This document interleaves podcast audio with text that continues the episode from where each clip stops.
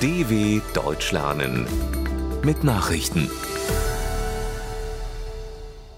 Dienstag, 28. Februar 2023, 9 Uhr in Deutschland.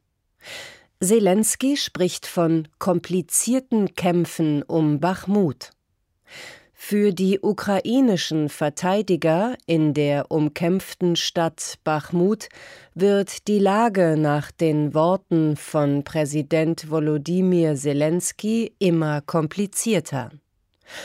Er nannte die ukrainischen Soldaten, die Bachmut seit einem halben Jahr verteidigen, wahre Helden. Die ukrainische Armee verteidigt die Stadt im Donbass in einer Abnutzungsschlacht, um möglichst viele russische Truppen zu binden und ihnen hohe Verluste zuzufügen.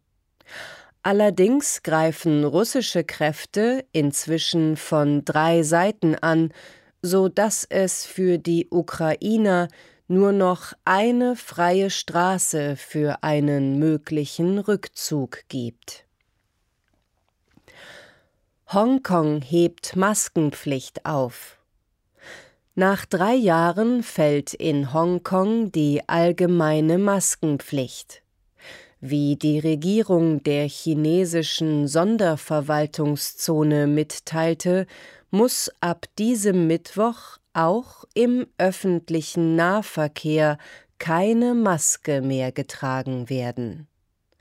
Krankenhäuser und Pflegeheime könnten aber eigene Regeln erlassen. Die Millionenmetropole hatte die Schutzmaßnahmen während der Corona-Pandemie strikt durchgesetzt.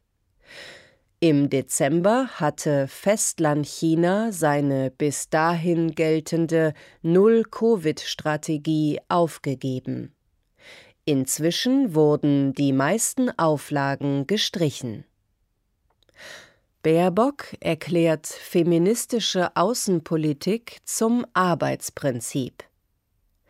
Bundesaußenministerin Annalena Baerbock will eine feministische Außenpolitik zur Grundlage der deutschen Diplomatie machen.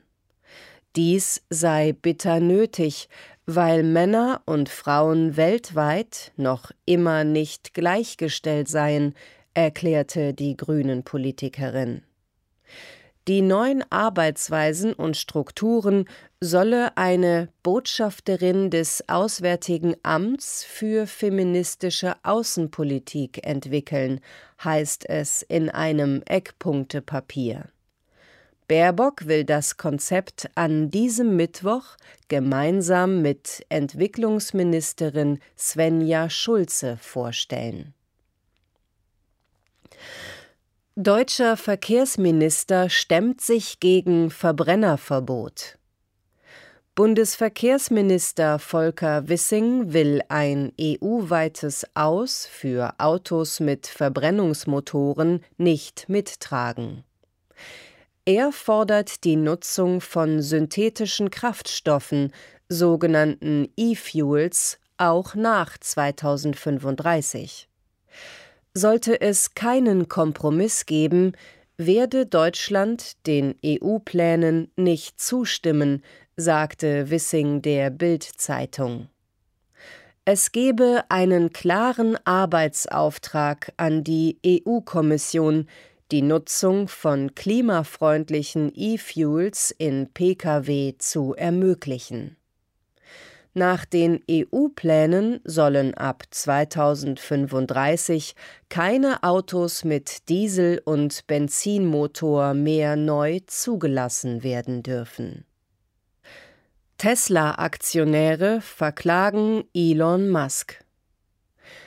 Mehrere Tesla-Aktionäre verklagen Unternehmenschef Elon Musk wegen angeblich falscher und irreführender Aussagen zu Autopilotfunktionen. Tesla habe verheimlicht, dass die Technik ein ernsthaftes Unfall- und Verletzungsrisiko darstelle, heißt es in der beim Bundesgericht in San Francisco eingereichten Sammelklage. Der Aktienkurs sei nach Unfällen und Rückrufaktionen mehrfach gefallen. Da die Kläger erhebliche Verluste erlitten hätten, müsse das Unternehmen Schadensersatz leisten.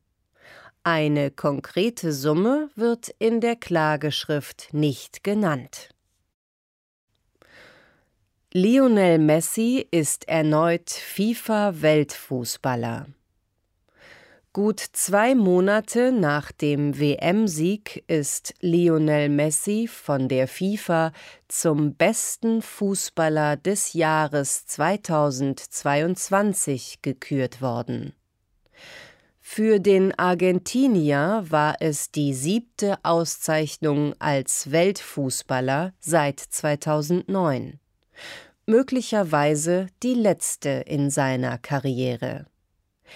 Der 35 Jahre alte Superstar von Paris Saint-Germain setzte sich in der Endausscheidung des Weltverbandes gegen seinen französischen Clubkollegen Mbappé und dessen Landsmann Karim Benzema durch. Bei den Frauen siegte erneut die Spanierin Alexia Putellas vom FC Barcelona, obwohl sie die EM im Sommer wegen eines Kreuzbandrisses verpasst hatte. Soweit die Meldungen vom 28.02.2023. dw.com/langsame Nachrichten